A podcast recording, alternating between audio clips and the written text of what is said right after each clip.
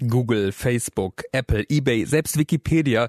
Die großen Webangebote, die stammen aus den USA. Aber in vielen europäischen Hinterhöfen, da wird an Alternativen zu den Größen, den amerikanischen Größen gefeilt. Matthias Spielkamp von der Plattform iRights.info über europäische Internetalternativen. Gibt es wirklich europäische Angebote, die sich ja mit den Amerikanern messen lassen? Naja, also Vielleicht fällt einem da, einem da im Moment Spotify ein, aber damit hat sich die Sache eigentlich auch schon erledigt. Mhm. Ähm, sonst gibt's da nicht viel und äh, da muss man mal schauen, wo sich etwas entwickeln könnte. Aber es gab eine Konferenz, die sich jetzt genau mit dem Thema beschäftigt hat. Genau, in der vergangenen Woche in Berlin gab es eine Konferenz dazu, die nannte sich dementsprechend auch Digital Backyards, also so digitale Hinterhöfe. Und äh, da hieß es, na ja, es wird schon an Alternativen zu Google und Facebook gearbeitet, also zu den Giganten, aber ähm, man ist eben noch nicht so weit. Was äh, ist denn da so zumindest im, im Hinter, Hinter, Hinterhof? Ja, die, diese Selbstbeschreibung der Konferenz, die ging ungefähr so, dass die Alternativen in der Verschiedenartigkeit Europas schlummern. Also Bastelgaragen, Unternehmen, Graswurzelbewegung, Hacker, aber zum Beispiel auch Redaktionen. Und überall würden eben innovative Menschen daran arbeiten. Und jetzt kommen die zusammen bei dieser Konferenz und erkunden, ob es da auch Gemeinsamkeiten gibt. Das klingt erstmal für mich von außen äh, nach einem großen Nerd-Treffen äh, oder ein bisschen Networking. Wer war da so? Was wurde da konkret entwickelt?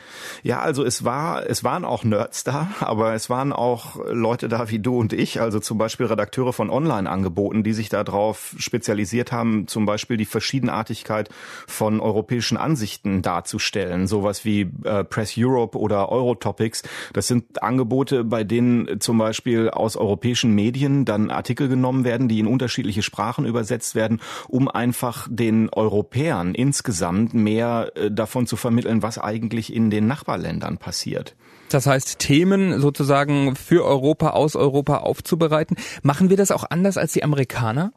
Ja, ich denke schon, dass wir das völlig anders machen als die Amerikaner, weil es ja schon damit losgeht, dass es so sehr viele verschiedene Sprachen gibt in Europa. Heute ist es in den USA sicher auch so, dass zum Beispiel Spanisch eine ganz wichtige zweite Sprache ist, aber das ist natürlich was anderes, als wenn man hier, wie, wie hier in, in Europa noch die verschiedenen Länder hat, die ganz verschiedenen Kulturen, die sich eben in Sprachen ausdrücken. Also da sehe ich schon große Unterschiede, ja.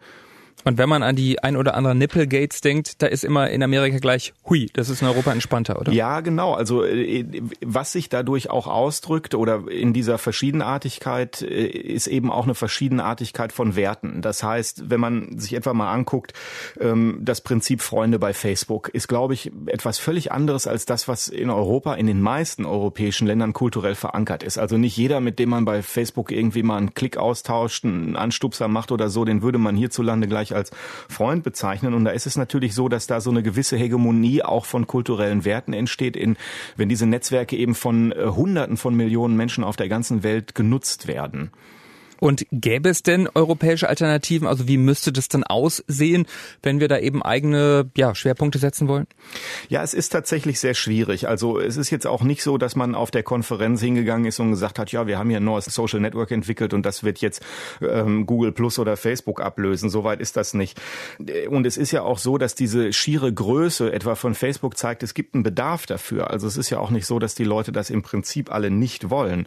Aber was so äh, Alternativen sein könnten, Es ist natürlich sowas wie Open Source Software, ähm, die Free Content Bewegung und auch nutzergetriebene Social Networks, sowas wie Identica oder Diaspora oder mhm. dergleichen. Die, die sind auch wirklich von Europäern entwickelt oder ist da eigentlich auch gerade Open Source Bewegung, ist da auch Amerika eher vorne? Ja, also die Ideen kommen tatsächlich fast alle aus den USA und ich bin auch der Ansicht, dass das ein bisschen falsch ähm, aufgemacht worden ist bei der Konferenz oder falsch. Ich meine, es war attraktiv über diese europäischen Alternativen nachzudenken, aber ich denke, denke, es geht gar nicht so sehr um USA gegen Europa, sondern eher äh, auf der einen Seite kapitalistisch zentralisiert oder vielleicht sogar monopolistisch und auf der anderen Seite eben kleinteilig und differenziert, nicht unbedingt immer nur gemeinnützig, aber eben einfach nicht in diesen monopolartigen Ausmaßen. Also was kann man dem da entgegensetzen? Mhm, das heißt, es ist eher unwahrscheinlich, dass jetzt Google, Apple und Facebook von dem äh, großen, äh, von der großen Suchmaschine aus Serbien oder von dem äh, sozialen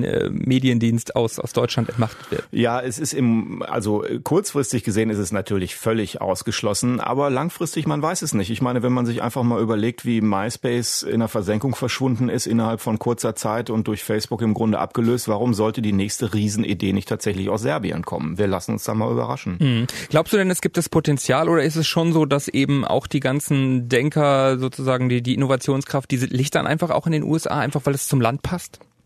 Mein Eindruck ist das, aber ähm, es sind sehr viele interessante Ideen auch dargestellt worden und es gibt ja auch interessante europäische Ideen.